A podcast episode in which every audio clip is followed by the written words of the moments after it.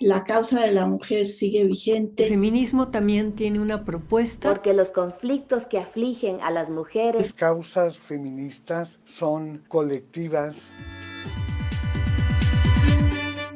Voces del feminismo.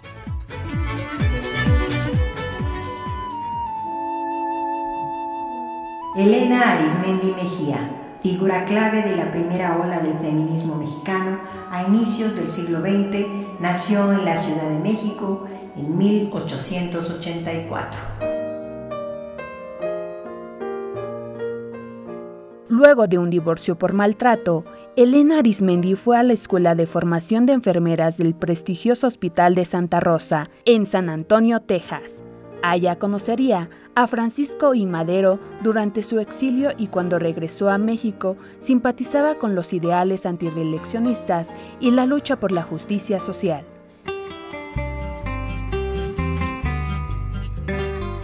Ya en el marco del movimiento armado, se dio cuenta que la Cruz Roja, recién fundada en México, solo atendía a lesionados del bando oficial, pues a la cabeza estaba Eduardo Lisiaga, un destacado médico y doctor personal de Porfirio Díaz. Entonces, ella impulsó la Cruz Blanca Neutral, un cuerpo de auxilio de médicos y enfermeras para socorrer heridos en combate que, a partir de 1911, atendió por igual a heridos de guerra.